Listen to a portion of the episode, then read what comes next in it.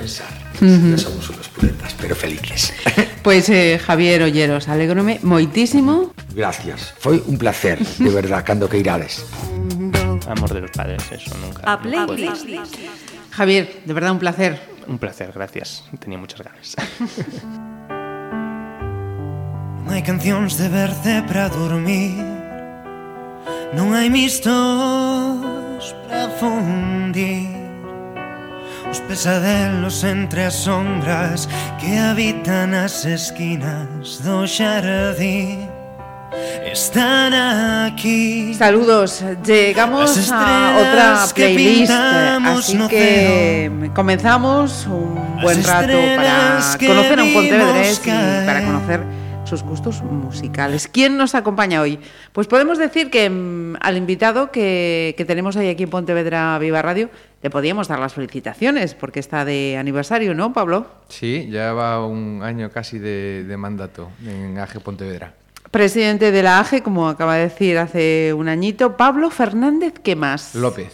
Pablo Fernández López. Estos apellidos son como muy castellanos, ¿no? Sí, sí, muy comunes, la verdad es que sí. Muy castellanos, no vamos a decir comunes, castellanos. ¿De dónde, dónde están tus orígenes? ¿Son, ¿Están aquí en Galicia? ¿Vienen de fuera? Cuéntanos. Sí, en Galicia repartidos. Eh, mis padres, mis dos padres son de Caldas de Reis. Ajá. Mi, mi familia, tanto paterna como materna, la gran mayoría está en Caldas de Reis. De hecho, paso ahí mis, todas mis navidades. Y, y, mi madre, concretamente, de Lugo vienen. Eh, de muy pequeñitos vinieron mis abuelos para, para Caldas, pero sus orígenes son, son de Lugo. Y, creo, y tengo entendido que por parte de mi padre el origen de mi abuelo es de Orense, o sea que bueno, repartido Hay por una toda... mezclita sí, ahí de... de, todo, de toda Galicia, sí, la verdad es que sí. ¿Y cómo se llaman esos padres? Pues Serafín y Margarita. Muy Serafín orgulloso de ellos, la verdad. Y Margarita, lógicamente. ¿Y Pablo es hijo único? ¿Tienes más hermanos, Tengo hermanas? Una, una, hermana, Ana, eh, que está en Madrid cursando sus estudios de 23 años y que es el orgullo de, de la familia, claro, la, la, pequeña. La Benjamina. Sí, sí, sí. O sea que estamos ante el primer varón de Serafín y, y Margarita. Mm. Y, eh, ¿Tú recuerdas esos primeros años como hijo único? Sí, de hecho yo les pedí una, un hermanito. Sí. sí, sí, porque date cuenta que mi hermana vino cuando yo tenía 10 años y medio, o sea que mis 10 primeros años de vida fue en, en, solitario y me acuerdo siempre de pedir un hermanito, un hermanito y al final se me cumplió el deseo. y no, el hecho que fuera hermanita no te produjo ningún tipo de... No, para nada, al revés, y, y, incluso fue decisión mía el nombre. Eh, ¿Anda? Sí, sí, sí. Eh, era curioso de un libro que había leído de pequeño y que me había llamado de El único nombre capi, Capicúa. ¿no? Yo soy muy fan de los números, yo soy ingeniero, Ajá. entonces soy muy fan de los números y me llamaba la atención un nombre Capicúa, ¿no? Ana, ¿no? Que le das la vuelta y que es igual a Ana. Igual, y ajá. yo, pues nada, mi hermana se va a llamar Ana. Sí, señor. Pues a nada, le das gracias a tu hermano, ya sabes de, de bueno, supongo que ella ya lo sabe, ¿no? De dónde, sí. de dónde le viene el Sí, además bien el ahora nombre. para Semana Santa, para pasar la Semana Santa ya tenemos muchas ganas de verla y estar toda la uh -huh. familia reunida. Reunida. Eh, ¿qué, qué, qué, recuerdo, si te digo yo ahora, un, un recuerdo así grato que tengas de, de, la infancia con o sin Ana? Eso, el que te venga a la memoria, ¿cuál nos traerías? Buf, eh, así de los primeros recuerdos, quizás eh, mi época en el, en, en, el colegio, en parvularios, en el colegio Villaverde de, de Mourente, ah, uh -huh. que allí cursé mis estudios. Eh, fue una época así muy, muy buena, ¿no? Vivía con mis padres en, en el barrio de La Parda. Ajá.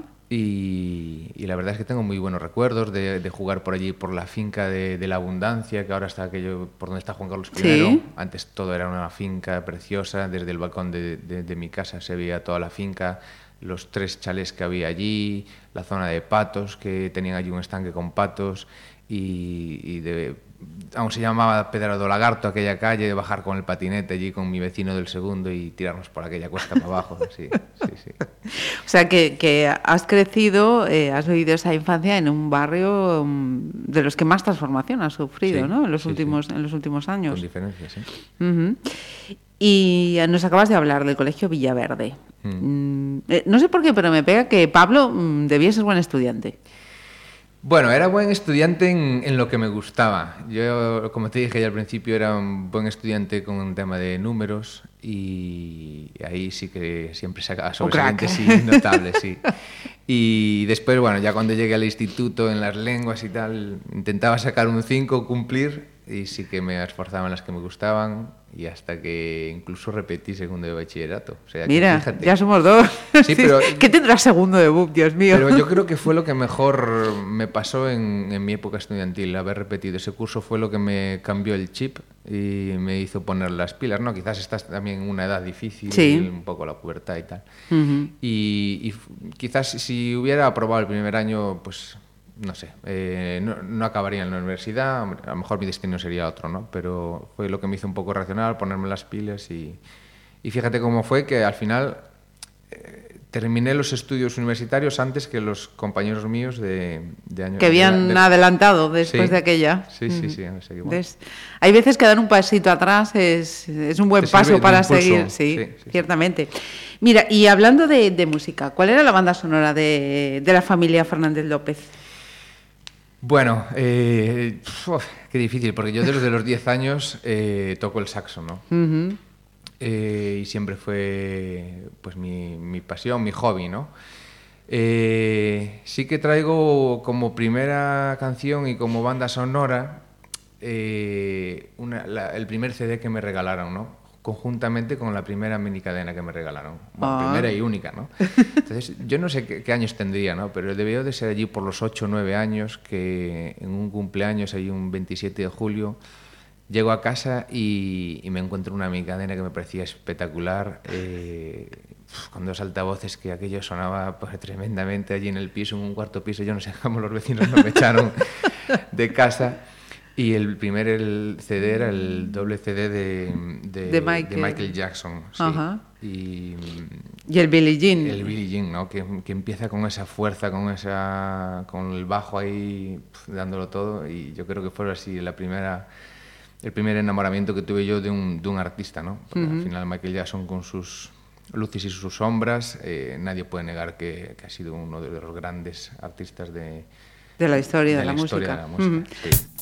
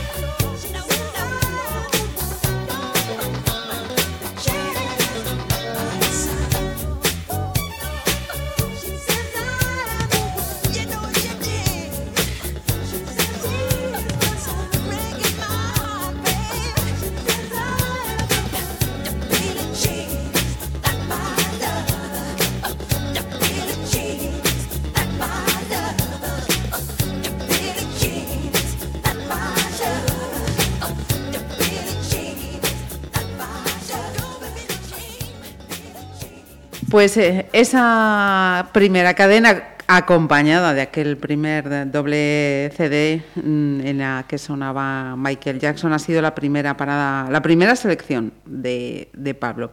Yo le preguntaba por la banda sonora de la familia. Esas primeras influencias entonces, no sé si Michael Jackson ya te venía de tu padre, de tu madre, de un primo, de un amigo, de...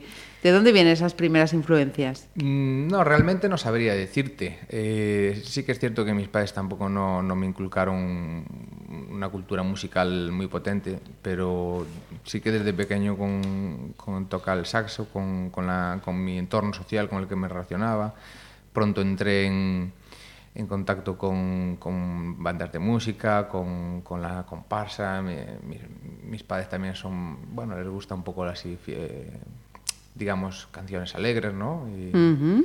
y, y íbamos en el coche de, de vacaciones. Me acuerdo que mi padre eh, siempre tenía un mes de vacaciones o 25 días y cogíamos el coche nos íbamos por Portugal para abajo con la caravana a cuestas y íbamos ahí poniendo... Qué bueno, con la caravana. Sí, sí, sí. Sí, señor. Fue de los mejores recuerdos que tengo de mi infancia con mis padres, ¿no? Y, y aún, en- aún sin, sin mi hermana, ¿no? De cogernos la caravana y marchar 25 días eh, por ahí para el sur o por el norte, ir parando. Me, recuerdo un, un verano en Portugal que en mi vida pasé tanto calor allí, con 8 o 9 años, yo no sé qué años tendría.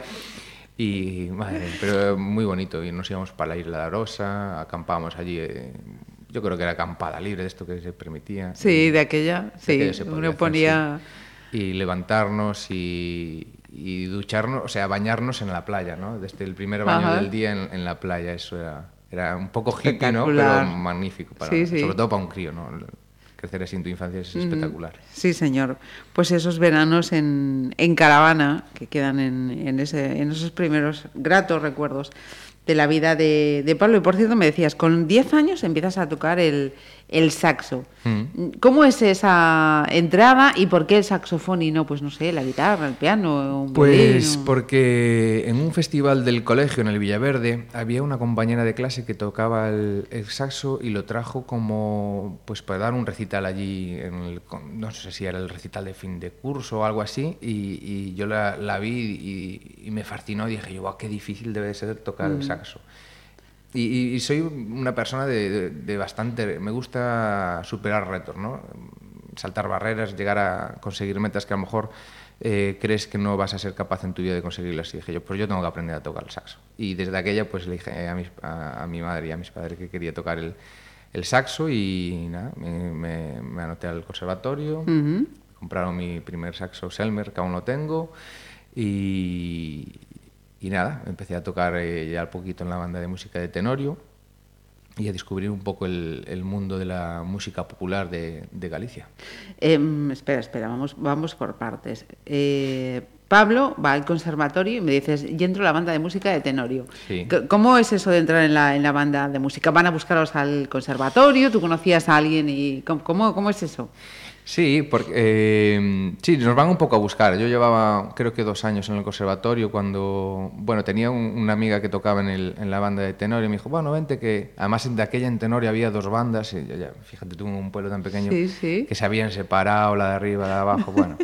Villarriba, Villabajo. Sí, sí, más o menos. Y, y nada, para, para allá me voy y, y la verdad es que es una etapa súper bonita porque empecé en la banda yo creo que con 12 años y había bastantes chavales jóvenes, después se unieron las dos bandas y bueno, ya hicimos un, un núcleo de amigos muy bueno que hoy en día aún conservo y, y de hecho aún tocamos juntos en, en- en algunos sitios, en alguna charanga, en, algún, en, la comparsa Molinos de Bora, estamos juntos y- y tengo muchas amistades de aquella época. Eh, me imagino, decías, hay mucha gente joven, pero mm, con 12 añitos, supongo que no, no seríais la mayoría. Casi No. podría ser una, una excepción. Sí, bueno, era por los, los que menos, porque, y los que menos tocábamos, ¿no? Estaban los mayores, los que nos daban caña y de los que aprendíamos. Y tú imagínate ir con 12 años, cogerte el autobús, irte por, yo qué sé, a Creciente, a Avión, a, a tocar por ahí a, a las familias de los mexicanos, a que te dieran un, un pincho con gambas, eh, tequila, con de todo allí, ¿no? O sea que... Bueno, no ha dicho tequila, ¿eh? A ellos no les daban No, no, tequila. eso era para los mayores solo. Mira, y yo te imagino en el conservatorio, en la banda de música, y digo yo, ¿y en qué momento llega Extremo Duro? Bueno, extremo duro llega un poco en mi adolescencia ya, eh, cuando quizás doy a el paso al instituto, al Politécnico, aquí en, en Pontevedra, y cuando con 16, 17 años empiezas a salir, empieza tu época un poquito más, más rebelde, eh, la época esa del botellón en, en el campiño, y bueno, así una época un poquito que todos vivimos, ¿no? Es la época de la adolescencia y de descubrir los pubs de Pontevedra y, y es un poco cuando empiezas a escucharte pues, este tipo de música que la verdad es que Jesucristo García de Extremoduro es un clásico en España, ¿no? Que yo creo que todo el mundo tiene que tener en su playlist esa, esta canción. Hemos tenido unas cuantas con, con extremo duro, pero esta precisamente va a ser la, la primera vez.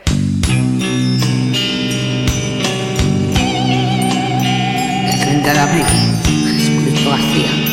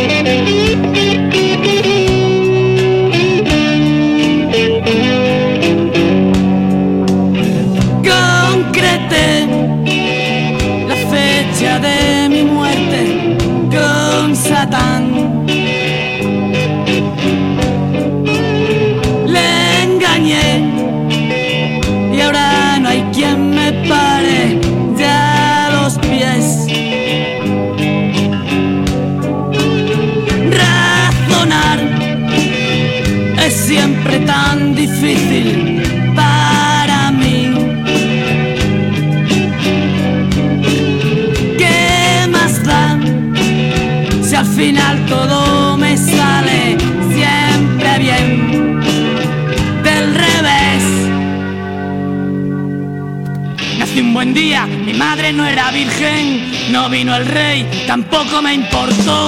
Hago milagros, convierto el agua en vino, me resucito si me hago un canutito. Soy Evaristo, el rey de la baraja, vivo entre rejas, antes era chapista. Los mercaderes ocuparon mi templo y me aplicaron ley antiterrorista.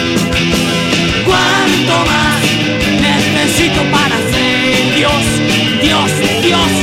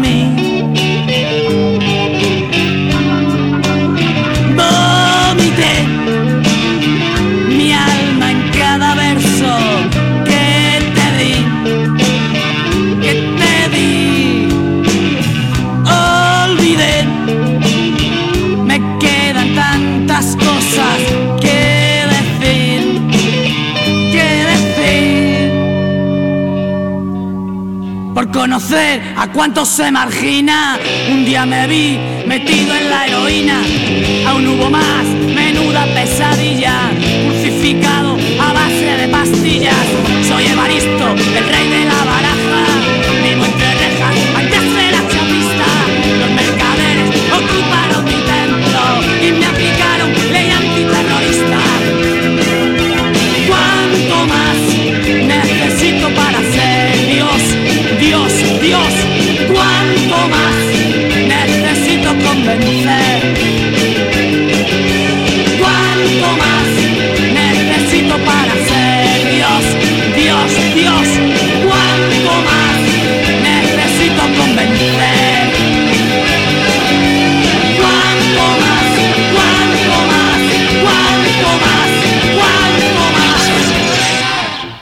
quedado en, la, en, la no- en el descubrimiento de la noche pontevedresa.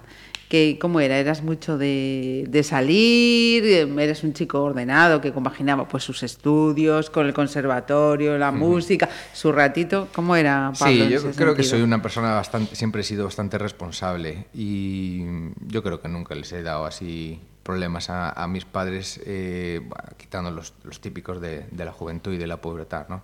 Eh, sí, no, yo salía, me- la verdad es que soy una persona bastante sociable y me, me encanta estar con la gente. A mí la época esa del campiño, de estar eh, de botellón allí con, con tus amigos, yo creo que era fantástico, ¿no? Estar allí, que a lo mejor te cogías una botella de licor café para, para cuatro o cinco, eh, dos bolsas de pipas, nos íbamos para aquellos bancos debajo de aquellos árboles y te pasabas allí tres, cuatro, cinco horas de, de parrafada y la verdad es que era una época que me gustaba mucho, ¿no? Y, y nada, después lo típico de ir por la zona, tomar taxi, algunas copas, pero bueno, tres, cuatro de la mañana para casa. ¿Mantienes todavía esas, ese grupillo de amistades eh, a día de hoy o con los tiempos han ido cambiando? Sí, sí, sí que lo mantenemos y, hombre, vamos evolucionando con las edades, ya no hacemos botellón, ya no quedamos a la intemperie. Ahora se hacen cafetoreros. Claro, ahora, es- nah, ahora salimos a cenar y más tranquilos y cena, copa, y, pero sí que la verdad es que, que seguimos manteniendo esas buenas costumbres. Ajá. Eh, ya nos decías al comienzo de esta, de esta charla, soy muy fan de los eh, números. mm, ¿Cuándo y cómo eh, decides encaminar tus estudios superiores? Pues eh, gracias a, como te comentaba, a repetir el segundo de bachillerato. La verdad es que eh, mi abuelo ya era, yo creo que fue el primer ingeniero de la familia, porque si vas por casa de mi, abue- de mi abuelo en, en Caldas, tiene inventos de todo. Él tiene un mini taller allí en, en su casa y hace con hierros, eh, hace inventos, hace cosas, hace eh, para el invernadero, para, bueno, para mejorar pues, cerraduras, hace de todo, ¿no? Y, y mi padre igual, ¿no? Mi padre a la vez que compaginaba eh, su trabajo en, en ENCE, pues eh, se montó también su pequeño taller, hacía reparaciones incluso en, en- en el Club Náutico de Pontevedra para Ajá. barcos, que yo tengo pasado veranos allí echándole, llevándole la caja de herramientas por el pantalón de adelante para atrás. Y, y yo creo que de ahí me viene un poco la vocación y, y como siempre me gustan los números, el segundo bachillerato pues me puse el reto de, bueno, ya que has repetido ahora tienes que, que terminar con buenas notas y así lo hice, aprobé el selectivo con buenas notas y, y me fui para estudiar para Vigo, para, para la Escuela de Peritos, para Ingenieros Técnicos Industriales y, y nada, eh, allí empezó mi otro reto que era sacar la ingeniería y sobre todo en, en la especialidad de, de construcción porque me fascinaba eh, inten- intentar entender por qué los edificios se mantienen en pie ¿no? y por qué hay edificios que casi no tienen pilares en el medio y otros tienen muchos y por qué los pabellones son diferentes a los edificios y todo el mundo de las, de las estructuras me fascinaba y por ahí me decanté. Ajá. Una pregunta, ¿de, de pequeño tenías legos a la hora de...? Sí, muchos. Vale. Sí. Sí. Eh, venga, vamos a hacer otra, otra inmersión, bueno, con, con otra mm, de las grandes también, desafortunadamente, por, no por mucho tiempo, ¿no? Cuéntanos.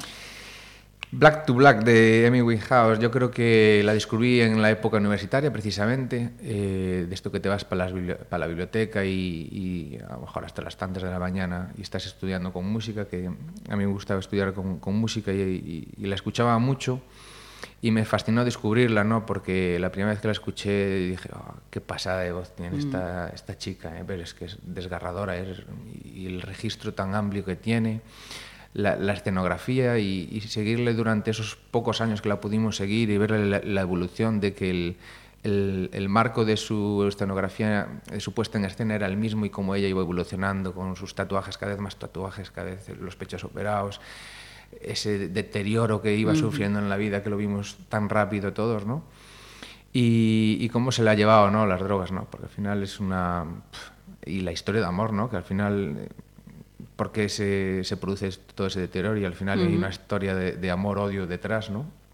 Y yo creo que, que es una pena que a los 27 años se nos haya, se nos haya ido una, una también de las que posiblemente si no se fuera tan, tan pronto hubiera sido...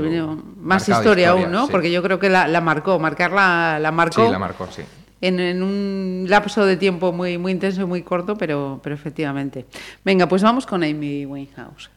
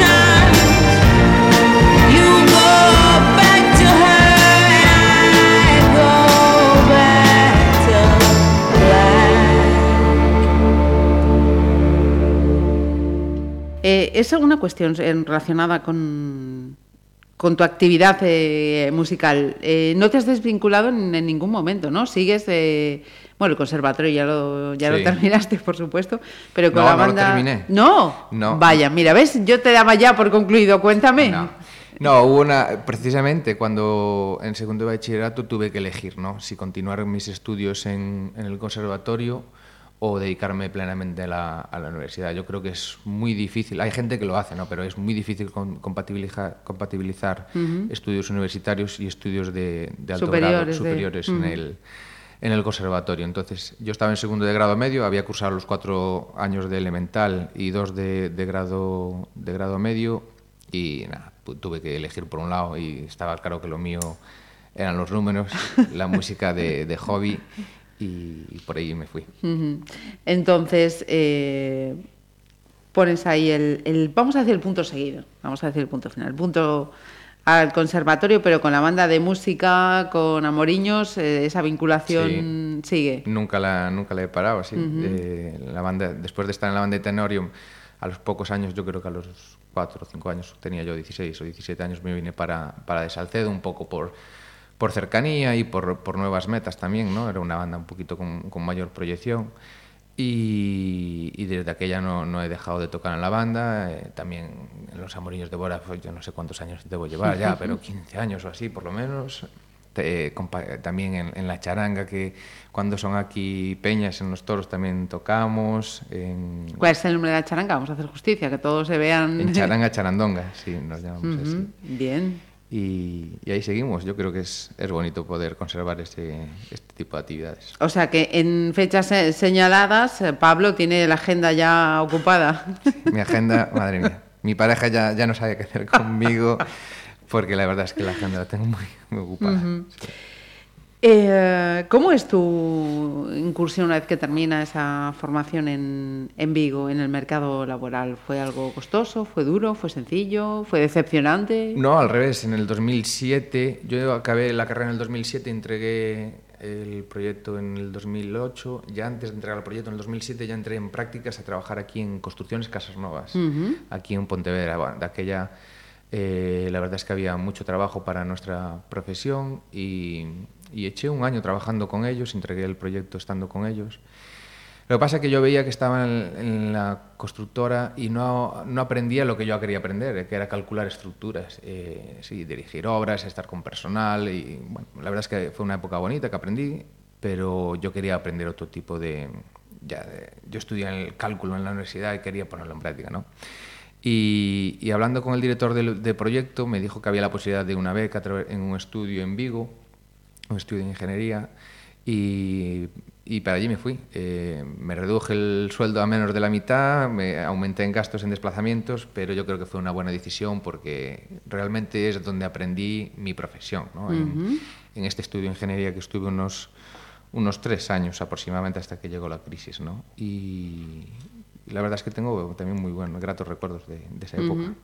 Mira, eh, los números, que también son otra constante. Mm, Yo que soy, vamos, mm, la frase es que yo soy de letras, pero vamos, o sea, totalmente, ¿eh? O sea, del 8 más 7, ca- no te voy a decir que con los dedos, pero, pero casi. Eh, me, me llama la atención mucho cuando mm, ves eh, informaciones o escuchas o, o lees y te dicen, es que en, en- en el universo, en la vida, todo, todo son números. Es que la música son números. La música, un buen matemático puede ser un, un buen músico, porque mm, tú al final en, en- en la música tienes eh, las medidas de los tiempos, las divisiones, eh, todo se mueve con los compases, todo, todo es, es música y tienes que... Yo creo que un buen matemático es un buen músico. Todo, todo, es, todo son números en la vida. Pero mm, todo. Todo, yo, hombre, todo, todo, no, la filosofía supongo que no será, no serán números, ¿no? Y los sentimientos tampoco, pero, pero el Fíjate, resto... es que alguien me decía, ahora sí, en relación a esto me decía, eh, claro, fíjate tú, la afirmación que tú haces de que es que yo soy, yo soy de letras. A ti esto de, de- de las, mm, pues imagínate, la, la economía doméstica, ¿qué tal se te ha dicho? Fatal. O sea, fatal, porque por mucho que trata, ¿ves? Es que tu cabeza ya está cerrada y, y- y es porque en la vida son dos números. Tú como le cojas mm, digo yo, pues, pues igual va a llevar Yo creo que es importante en la vida eh, tener buenos enseñantes, porque yo creo que son los que te marcan el camino. Eh, yo tuve, eh, si tengo que decantarme por un profesor, yo me recuerdo mi profesor de matemáticas allá por cuarto, quinto, sexto, que era un crack y que me, me hacía tener pasión. A lo mejor sí que es cierto que, que tú eres un poquito más receptivo a, a levantar pasión por ese campo, ¿no? Pero, pero un buen profesor o el profesor que tuve de instituto en, en- de matemáticas, espectacular. O sea, te hacía disfrutar con las Ajá. clases. Y yo creo que eso te marca un poco, ¿no? Por ejemplo, yo tuve una profesora, ya no tuve casi nunca, porque fui por rama tecnológica, casi nunca tuve asignaturas de filosofía, pero tuve una, una profesora de filosofía que era patética. Y, claro, y no ha despertado nunca interés en mí la, Ninguna- la filosofía por culpa de él. O el inglés, también tuve unos profesores de inglés malísimos. Y, y- y no soy bueno en inglés, hombre. Igual tampoco, también por malas razones, ¿no? Pero a lo mejor pero- porque nadie que me tampoco te ayudaron a engancharte a, a esas Sí, asignaturas. pues así. Mira, ¿y cómo te enganchaste a la siguiente selección? Pues eh, eh, en- es que vamos cronológicamente, ¿no? Eh, con mi trabajo. eh, tenía un compañero que escuchaba así música un poquito más alternativa y me descubrió el grupo Muse. Y, y si, si tengo que escoger un grupo de toda esta lista y una canción, me quedo con, con Muse. Además tuve la oportunidad de, de verlos en directo en, en Santiago, creo que fue por el año 2010, a raíz de un concierto de Jacobeo. Ajá. Y es un grupo que en directo gana muchísimo. Eh, cantan mucho mejor en directo, tienen una escenografía brutal y para mí fue el gran descubrimiento musical. ¿no? Eh, de hecho, tengo el CD en el coche, siempre lo que puedo que esté así un poquito bajo lo pongo, eh, siempre que... Cada poco, una vez a la semana como mínimo, me, me pongo esto. Toca.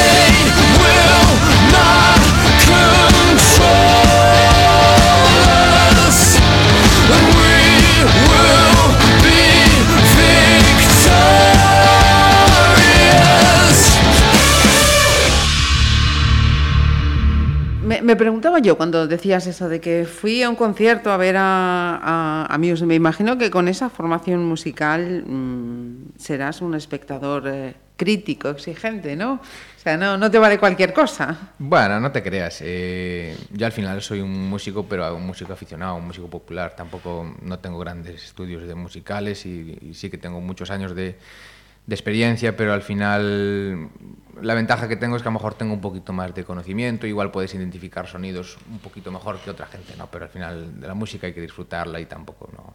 Que cosa a mí me parece envidiable, ¿no? Cuando te pones delante de una pieza musical y dices, a, a- ver, yo he hecho la prueba a veces, a ver cuántos instrumentos soy capaz de reconocer. Sí, Es, es- para mí es frustrante. Bueno, dicen que el oído se, se educa, ¿no? Sí, sí, sí. A excepción de que de hay gente que, que- que nace con oído absoluto, pero es cuestión de educarlo. Mm, Pues entonces todavía tengo muchas clases pendientes, me parece a mí. Mira, Pablo, eh, quería preguntarte también, eh, ¿cómo y, y por qué llega el momento político en, en tu vida? Bueno, pues es otro de los grandes retos que, que- que me, que me propongo, ¿no?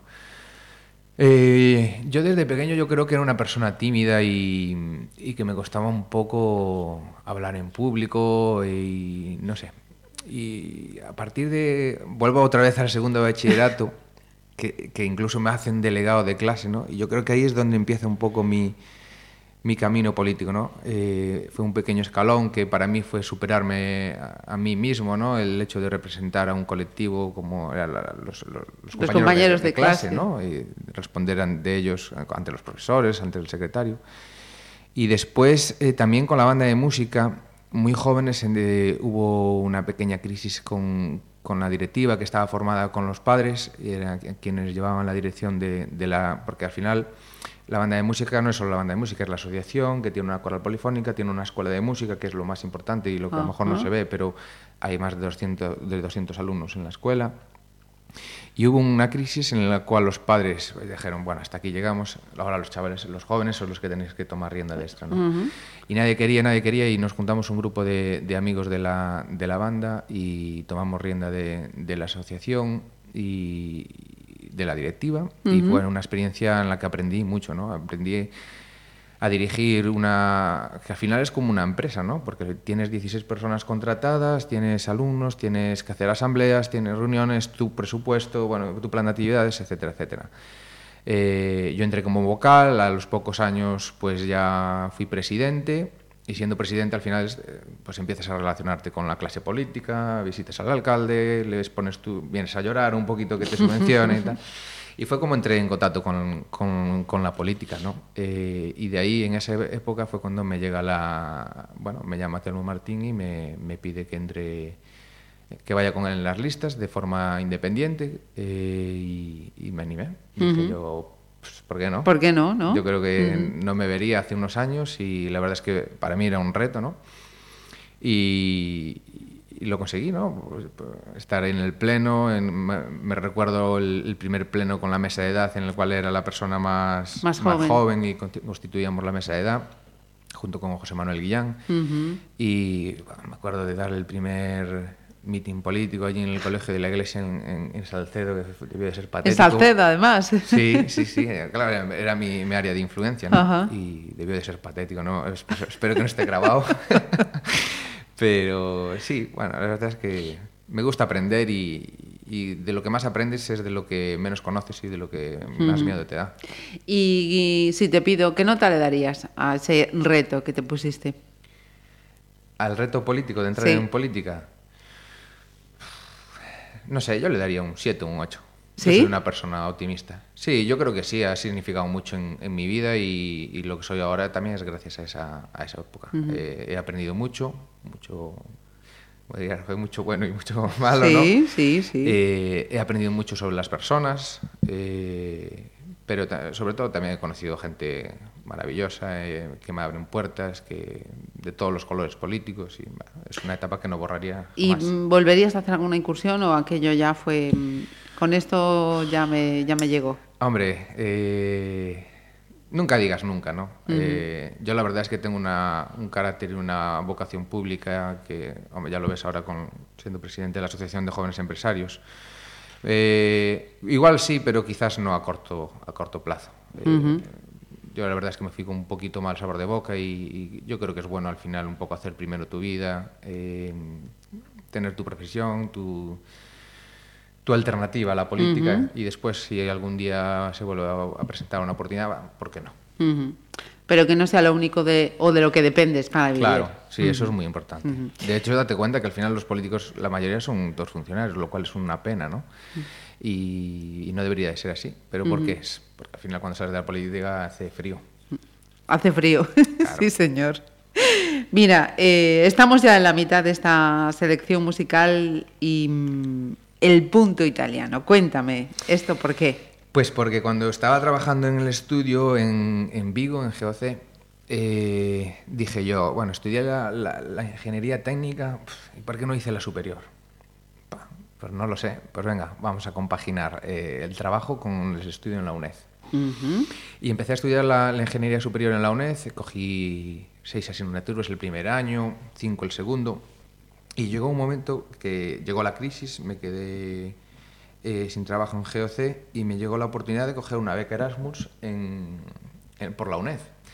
Yo ya tenía- debía de tener 26 o 27 años y dije, ¿a ¿dónde voy yo con 26 o 27 años de Erasmus? ¿no? Pero lo cierto es que me había quedado la, la espina de no, de no hacer un Erasmus, de no irme fuera, de no aprender otro idioma, con, siendo más joven, ¿no? Y, y me animé y me fui para, para Nápoles y estuve en Nápoles seis, seis meses o siete meses, sí. Y, y creo que fue eh, mi mejor experiencia académica de, de mi vida, porque yo creo que es que irte fuera a estudiar debería de ser obligatorio.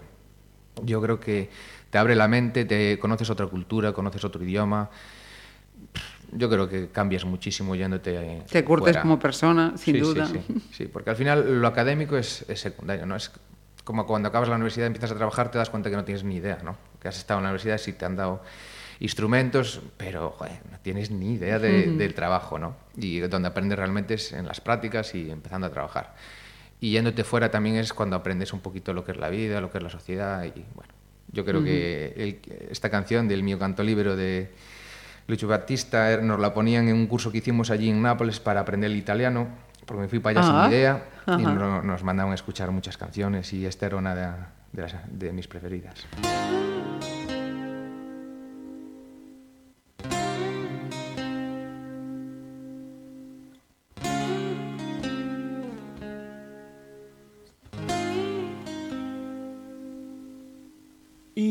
Mondo che non ci vuole più. Il mio canto libero sei tu. E l'immensità si apre intorno a noi al di là del limite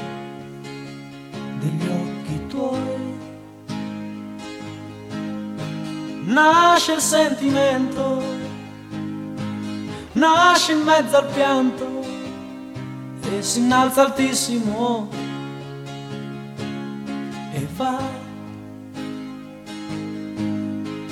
E vola sulle accuse della gente a tutti i suoi retaggi indifferente sorretto da un anelito d'amore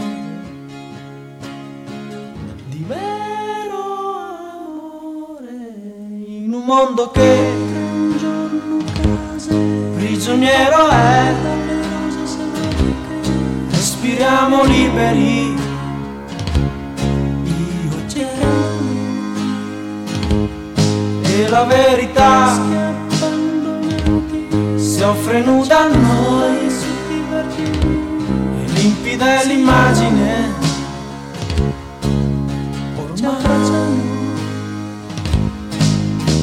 nuove sensazioni, giovani emozioni si esprimono purissime in noi. A veste dei fantasmi del passato, cadendo lascia il quadro immacolato e si alza un vento tiepido d'amore.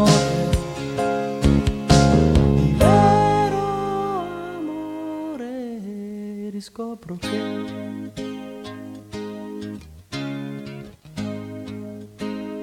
dolce compagno mio. Non sai dove andare, ma sai che ovunque andrai.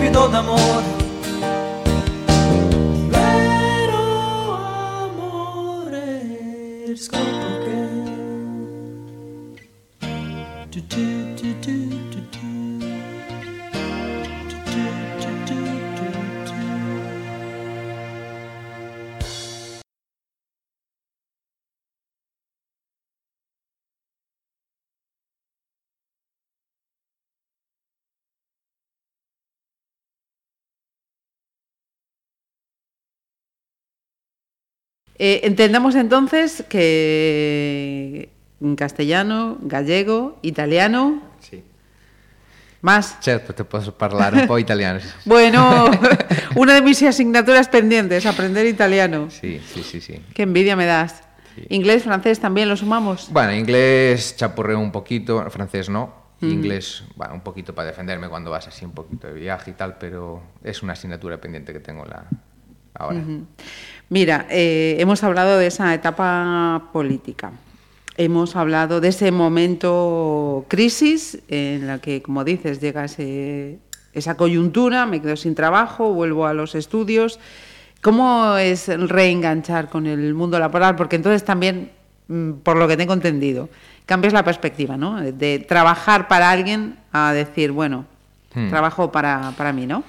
Sí, un poco también eh, empecé a montar mi estudio cuando aún estaba en política. Yo creo que fue el último año y dije yo, bueno, esto al final, la política no, no es futuro, o sea, no, no es algo fijo, es algo esporádico y algo temporal, ¿no? Que, entonces dije yo, bueno, ¿por- ¿por qué no montarme en- por mi cuenta, no? Y un poco también conociendo a, a Lucía, que fue la, la anterior presidenta, la que la- me animaba, me estaba, venga, montate por tu cuenta y tal. Eh, tenía la experiencia del estudio, conocía cada vez más gente y, me animé. Empecé a probar, eh, a hacer mis primeros proyectos y al final una cosa te lleva a la otra y, te va enganchando, ¿no? Porque incluso tuve oportunidades de volver a, trabajar para otros y, hubo un, un par de meses que probé y pero no, no soy capaz ya. Yo quiero marcarme yo mis horarios, depender de, de mí mismo. eh, si trabajo mucho, pues genero mucho. Si, si tengo una, una mala época, la- lo pagas, ¿no? Pero es lo bueno también de, de trabajar para uno mismo y de, y de trabajar por tus sueños, ¿no? Yo cuando voy así a charlas de emprendimiento ahora al ser presidente de, de AGE siempre les digo lo mismo. Al final, si no trabajas por tus sueños, trabajarás por los sueños de otro. Yo creo que es importante trabajar por los sueños de uno. De uno mismo. Claro. Eh, ¿Puede decirse que, que esa decisión también es una de las más importantes de tu vida? No, no sé si atreverme a decirla más. No, quizás la más no, pero sí una de las más importantes, porque al final es la que me ha marcado mi derrotero profesional, que es, hombre, un tercio, como mínimo un tercio de tu vida se lo dedicas a lo profesional, o sea que un tercio de mi vida posiblemente esté marcado por esa decisión. Mira, ¿y, y cuántas veces ha sonado ACDC en ese estudio?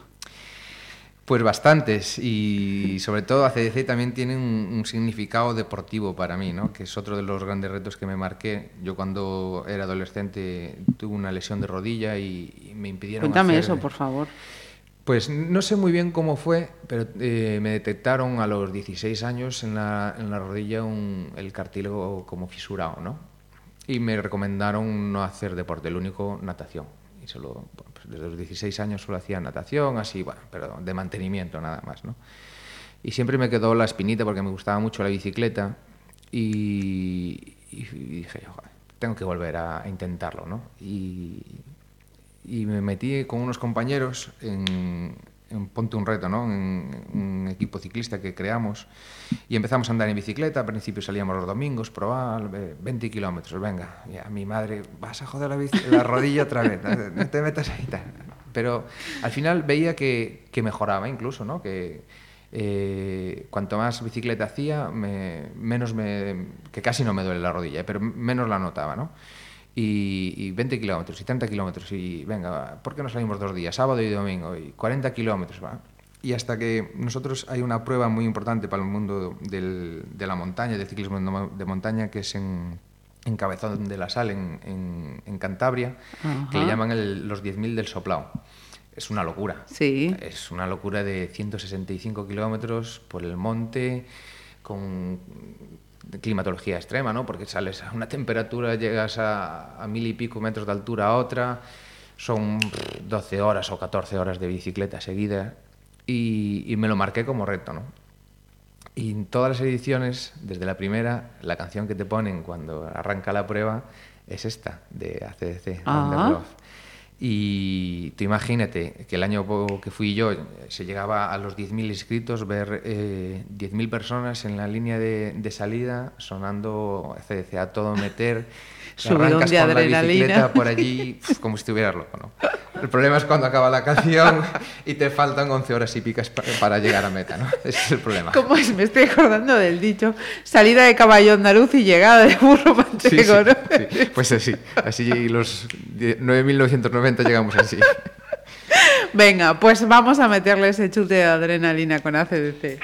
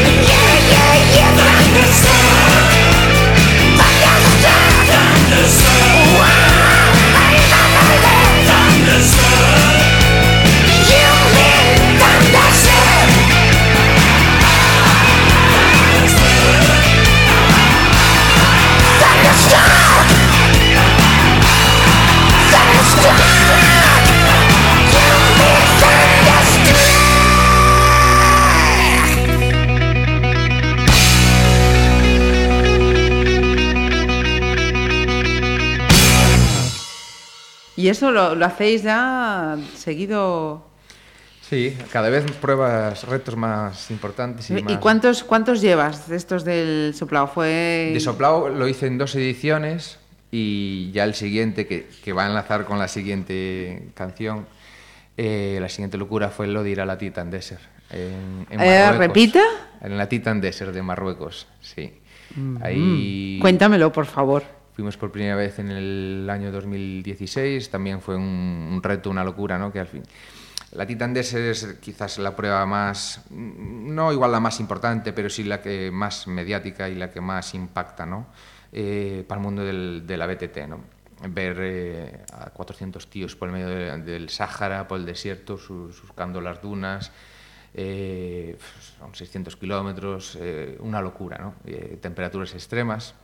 Y, y lo ves por la televisión y dices tú, "Ah, ahora, ahora que estoy andando, a lo mejor cuando andabas 20 kilómetros los domingos, digo, ostras, cómo me gustaría ir ahí, pero misma, yo no, no hago 600 kilómetros. loco". Y te marcas el reto, ¿no? Y dices, tú, venga, un día hay que ir. Ujú. Y al final encuentras así a cuatro o cinco locos como tú, montas el, el club ciclista Ponte un Reto y, y- y te inscribes a esta prueba, ¿no? Y, y te vas para allá, para Marruecos. Y la verdad es que es una experiencia preciosa, ¿no? Porque conocer el, el desierto, el, el calor, el sufrir, el... aprendes mucho a controlar tu mente, ¿no? Tus pensamientos, porque al final es una prueba que físicamente es súper dura, Ujú. pero el depende del objetivo que te marques, ¿no? Y, y el objetivo no es imposible que sea ganar, ¿no? Porque hay ciclistas profesionales y tal, ¿no? Al final el, ciclista, el, el reto en este tipo de pruebas es terminar, ¿no? Llega a cruzar la meta en el tiempo que te marcan, ¿no?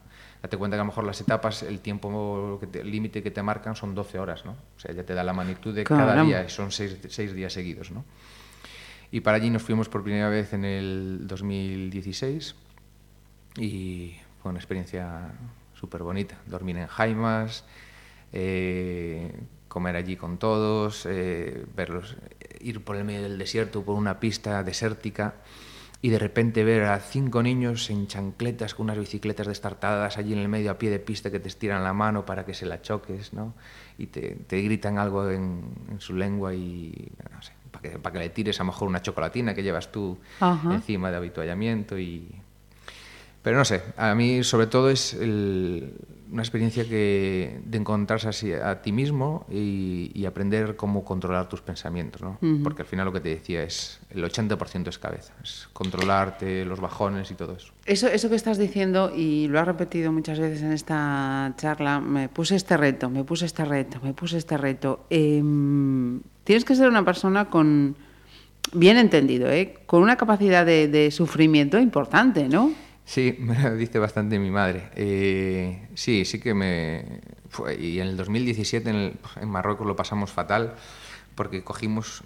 En el 2017 vo- repetimos la prueba y, fuimos representando la ciudad de Pontevedra en pareja, ¿no? Hay una categoría que es Ambassador y fui con mi compañero Josebi. Y tuvimos la mala suerte de que el primer día eh, que llegas estás en un hotel allí en un buffet y, y comemos todos de todo y cogimos, hubo gran parte del, del campamento, que somos, éramos más de 400, cogíamos eh, salmonelosis. Guau. De hecho, uno de los que fue con nosotros, Fayoyi, no pudo terminar la, la prueba por la deshidratación y tal. Yo no cogí salmonelosis, pero sí que estuve contaminado, de hecho estuve casi un año contaminado de- del estómago, ¿no? Eh, Casi un año. Sí, sí, porque tardas mucho en limpiar y sí, bueno, una locura. Dicen que a lo mejor fue el, el agua de limpiar los tomates de las ensaladas o el propio tomate del el agua de la que bebe, bueno, no se, no se sabe muy bien. Y fuimos muy convalecientes, ¿no? Entonces, eh, mi compañero no, no estaba afectado, yo iba con, iba con, con vómito seguido, con ganas de... Arrancábamos, echaba una hora bien, pero después se, se me cerraba el estómago, no éramos capaces de, no era capaces de, alimentar, de alimentarme. Y claro, tú imagínate 10 horas encima de la Claro, bicicleta un sin, esfuerzo, sin- sin claro. alimentarte. Al final su- conseguí acabar eh, chupando azucarillos de azucarillos que robábamos Oh. en el desayuno. Ujú. Me iba to- tomando azúcar para, para resistir. Y la verdad es que ahí sí que sufrí mucho, porque quizás eh, el mismo año fui después a otra prueba deportiva más dura en los Pirineos, físicamente mucho más dura, pero como no recuerdo haber sufrido tanto en la vida como en, en esa carrera. Además vas con el compromiso de ir con una pareja, de intentar acabar los dos, ¿no? Y Ujú. ese sí que lo pasé mal. Y esta siguiente canción es la de que nos ponían todos los días para despertarnos. Entonces, es escucharla y se me pone la piel de gallina, la de Ho Hey, de, de Lumières. Ajá. Porque tú imagínate, a las, nos despertaban a las seis y media de la mañana en Jaimas, que eran tres, estábamos tres personas por- con Jaima, en el cual sientes el, el olor del desierto, eh, todavía no hay luz y, la megafonía empieza a sonar esta canción y, y el speaker de, de- siempre nos despertaba con buenos días titanes, eh, preparados para la siguiente etapa, eh, etcétera, etcétera, ¿no? Y siempre Qué bonito. me trae muy gratos recuerdos. Bonito que lo estamos escuchando. En la otra parte la Sí. sabe, la sabe Pablo y su compañero, las que, las Una que vez pasaron. finalizado, miras para atrás al final, todo es- tiene Ujú. sentido y es bonito.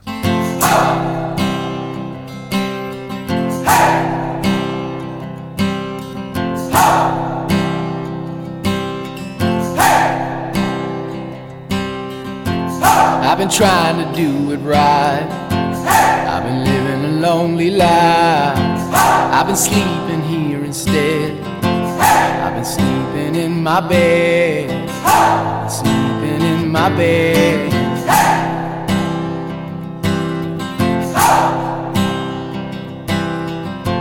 So show me family, all the blood that I will bleed. I don't know where I belong.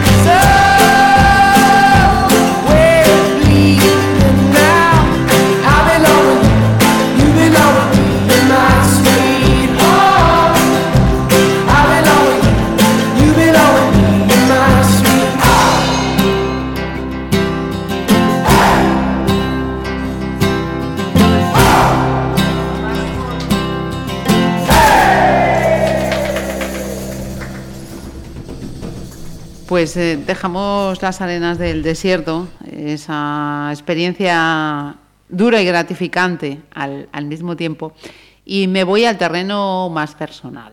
Antes, cuando hablábamos de los horarios, que si la banda, la charanga, tal, tal, tal, decía, bueno, mi pareja está desesperada. Yo te quería preguntar, eh, sentimentalmente, eh, ¿cómo ha sido la trayectoria de Pablo? Digo, muy enamoradizo, muy de enamorar, eh, muy tímido. ¿Cómo, ¿Cómo ha sido esa trayectoria? Sí, siempre fui una persona muy enamoradiza de tener, de tener pareja, ¿no? Pues dos grandes etapas en mi vida, ¿no? Eh, tuve una relación larga con una chica que conocí en la, en la- en la universidad y de nueve, de nueve años. Caramba. Sí, de hecho estuvimos a punto de casarnos. Sí, sí, mira cómo es la vida. Y muy bien con ella. La- eh, pero bueno, llegó un momento en el que al final nuestros caminos se separaron y nada, tengo una relación de amistad con ella, correcta. Y ahora mismo estoy en una situación... Ya le está cambiando la cara, ¿eh? En la radio no lo veis, pero ya le está cambiando la cara. Sí, porque ahora mismo estoy... eh, está me está pasando algo muy bonito que es que estoy enamorado de mi mejor amiga. Ajá. Y pocas veces pasa eso, ¿no? Porque normalmente pues te enamoras y después te haces amigo, ¿no? O tienes una relación y después llega la amistad. Yo al revés, yo era pues posiblemente mi mejor amiga, o sin él posiblemente. Y la conocí en mi etapa política, en- aquí en, en el Partido Popular, que ya estaba en, en el departamento de prensa, y yo de concejal. Y nada, tuvimos una relación de amistad durante seis años, cada uno pues, teníamos nuestras vidas personales por separado. Y llegó un momento, pues hace menos de un año, que nos encontramos en el camino sentimentalmente y pues estoy muy feliz, de verdad. ¿Le ponemos nombre? Marta, claro. Marta, que la conoces personalmente. Sí, efectivamente, pero hay que ponerle un nombre también Sí, a cada, sí, cada momento, razón, ¿no? Hemos hablado de la madre, del padre, de la hermana. Mira, se me escapó el, el nombre de, de tu abuelo paterno, el que hacía esos, esos inventos. Sí. Ramón. Ramón, el abuelo Ramón. Abuelo materno, sí. Ma- materno, ah, fíjate, yo lo había puesto como abuelo paterno. Al decir que tu padre también hacía esos inventos, dije, pues va- van heredando la Pero posibilidad. era, también como un padre para mi padre, a pesar de que era su suegro. Sí, sí. Eh, ahí, cuidado, ¿eh? Marta, vete preparando a tu padre. Sí.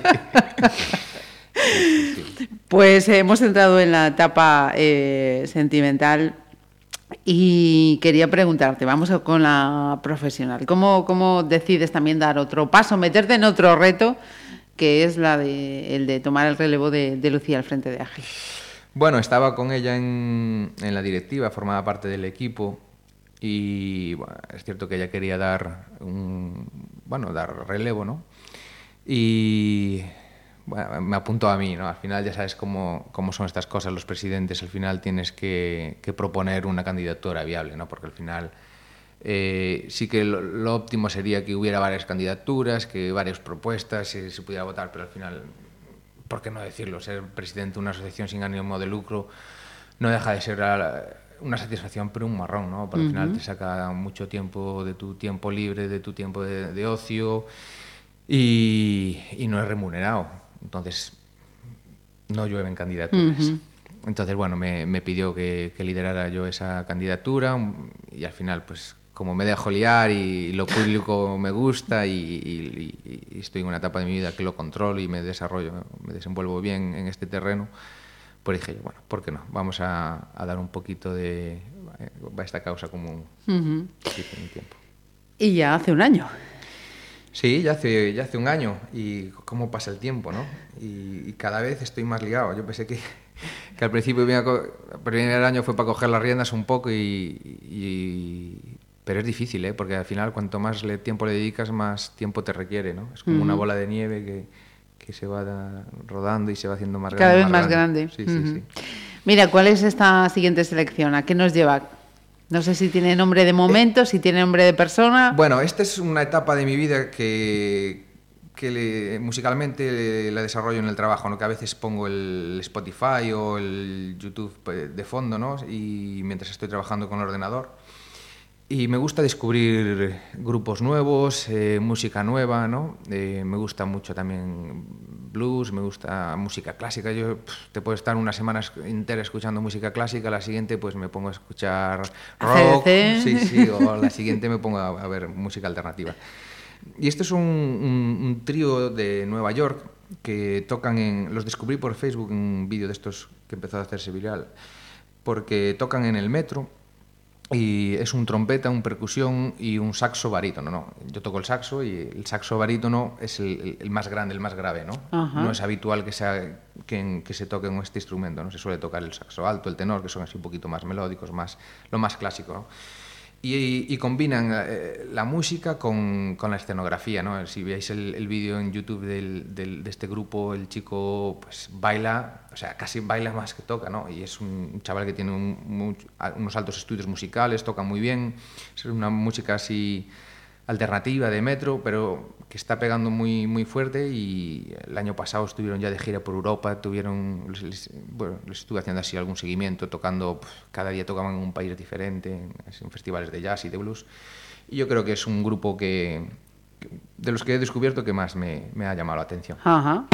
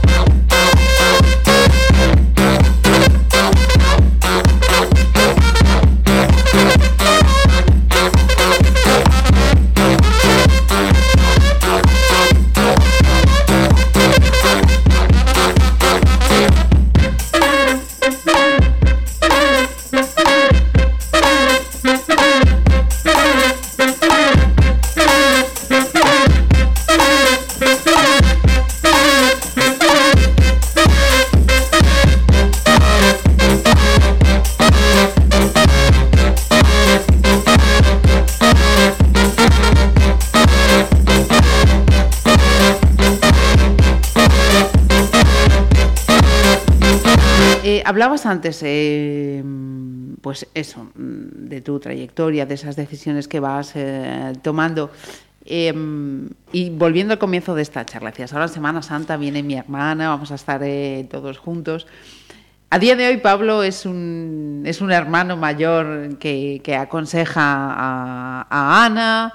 Ana ya no necesita consejos. ¿Cómo es esa Sí. relación a día de hoy de hermano mayor? Bueno, la relación con mi hermana es excelente y es de amistad, ¿no? Y, y posiblemente sea lo más importante de mi vida. ¿eh? Hasta casi se me vienen las lágrimas a los ojos, sí. Porque bueno, la quiero un montón. Y, y yo con mi hermana, al tener 10 años de diferencia, la verdad es que casi más que un hermano fui un segundo padre, ¿no? Ujú. Y eso fue quizás un, un error que cometes cuando, bueno, cuando no sabes, ¿no? Cuando eres adolescente. Y le daba bastante caña. Sí, le daba bastante caña en los estudios, en la... pero bueno. eh, ahora mismo tenemos una relación excelente. Eh, le aconsejo en todo lo que puedo. eh, disfruto muchísimo viendo cómo evoluciona en su vida, cómo, cómo crece, ¿no? cómo, cómo supera a su hermano en todo, en los estudios, en todo. ¿no? Creo que tiene un gran futuro por delante y estoy súper orgulloso. Soy un hermano súper orgulloso de su hermana. Ajá. Y hablando de una mujer mm, importante en tu vida, sin duda, como es eh, tu hermana, y con este contexto que, que venimos eh, arrastrando, eh, el, el futuro tiene que ser en femenino? Yo estoy convencido que el futuro va a ser en femenino. Escuchando en alguna charla a Emilio Duró, él dice que, hay estudios que demuestran que la mujer es un 30% más eh, inteligente que el hombre. Y yo creo que es así, ¿no? Yo, lo percibo con, mi pareja, con mi hermana, con mi madre. Siempre vais tres pasos por delante que, los hombres, ¿no?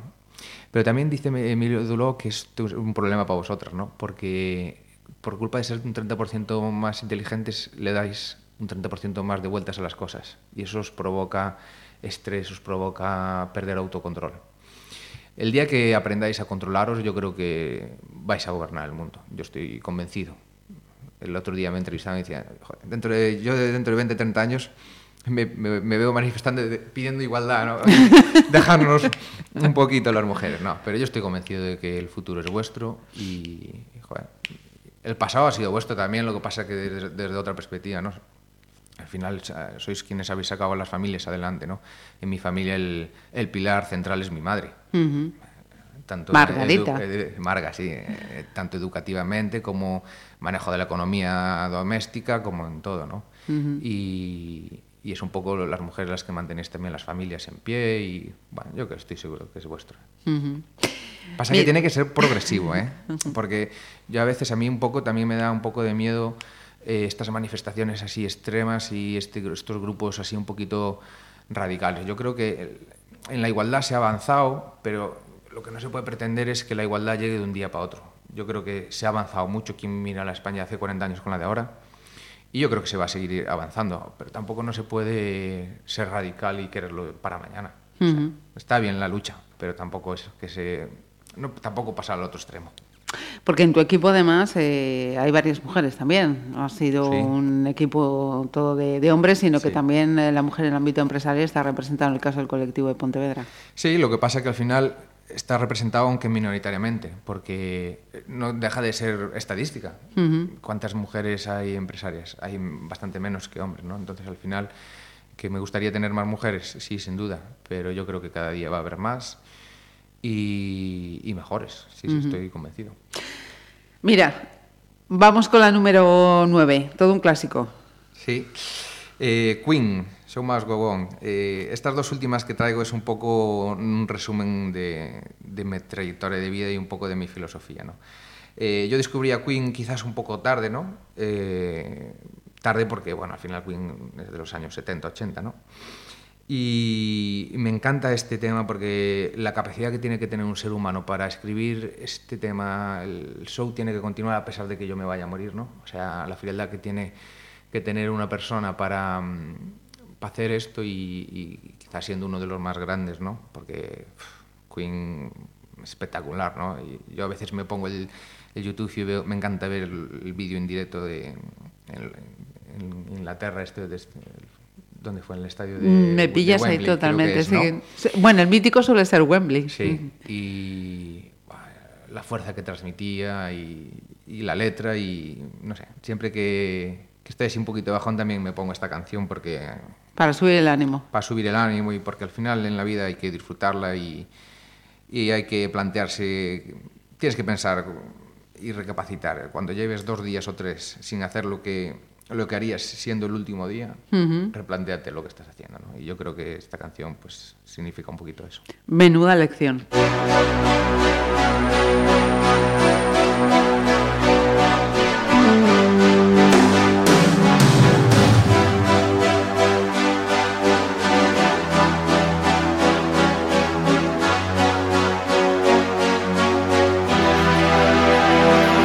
Empty spaces, what Abandoned places, I guess we know the score. On and on, does anybody know what we are looking for? Another hero, another mindless crime behind the curtain in the pantomime.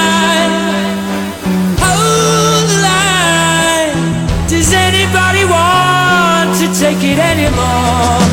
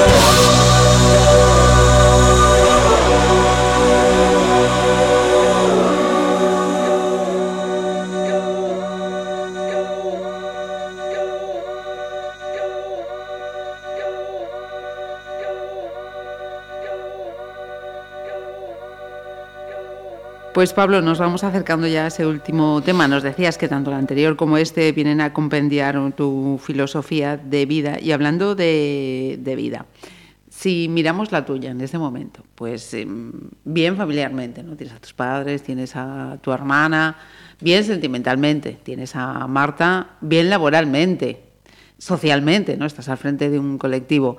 Em, ¿Qué más le puedes pedir a la vida? ¿O qué más le pides a la vida?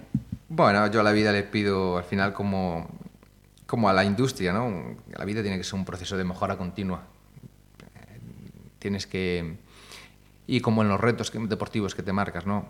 Lo importante del reto no es...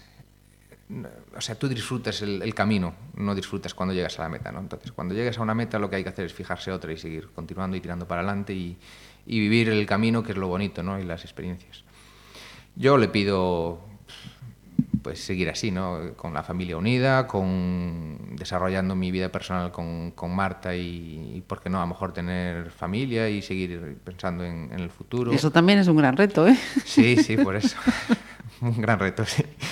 Y bueno, al final ya tengo 33 años y ya hay que ir pensando en esas cosas, ¿no? Y, o sea, para mis padres ya iríamos muy tarde, pero bueno, las nuevas épocas ahora... Son diferentes generaciones. Los 30 de ahora son los 20 de antes y los 40 los 30, ¿no? Se dicen. Y profesionalmente, pues seguir creciendo y, bueno, seguir andando el camino, es lo- Ujú. lo único que pido. Pues eh, yo le iba a decir, bueno, para terminar un próximo posible reto, pues ya me lo ha dicho, fíjate, formar una familia, que no, que no, que no es poco, que no es poco. ¿Y con qué ponemos ese, esa guinda en esta tarta?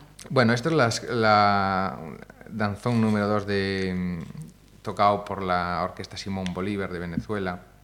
Eh, es un poco el resumen de mi vida musical, ¿no? Eh, además la toqué con la banda de Salcedo aquí en Pontevedra, en la Herrería, y me trae muy, muy buenos recuerdos, ¿no? A mí me gusta mucho la música en directo, la música popular. Tocar ha significado mucho, ha sido una constante en mi vida.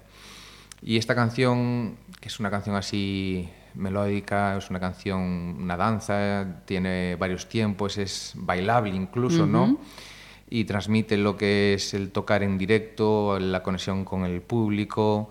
Además, lo envuelve la, la historia de la, de la orquesta, que es una orquesta que sacó a gente pobre de, de su país, eh, dirigida por, uno, por Gustavo Dudamel, uno de los mejores eh, directores que hay ¿no? de orquesta y que ahora que pues tiene sus problemas con el régimen venezolano, ¿no? O sea, hay mucho significado en, En esa esta- selección. Sí, en esta canción.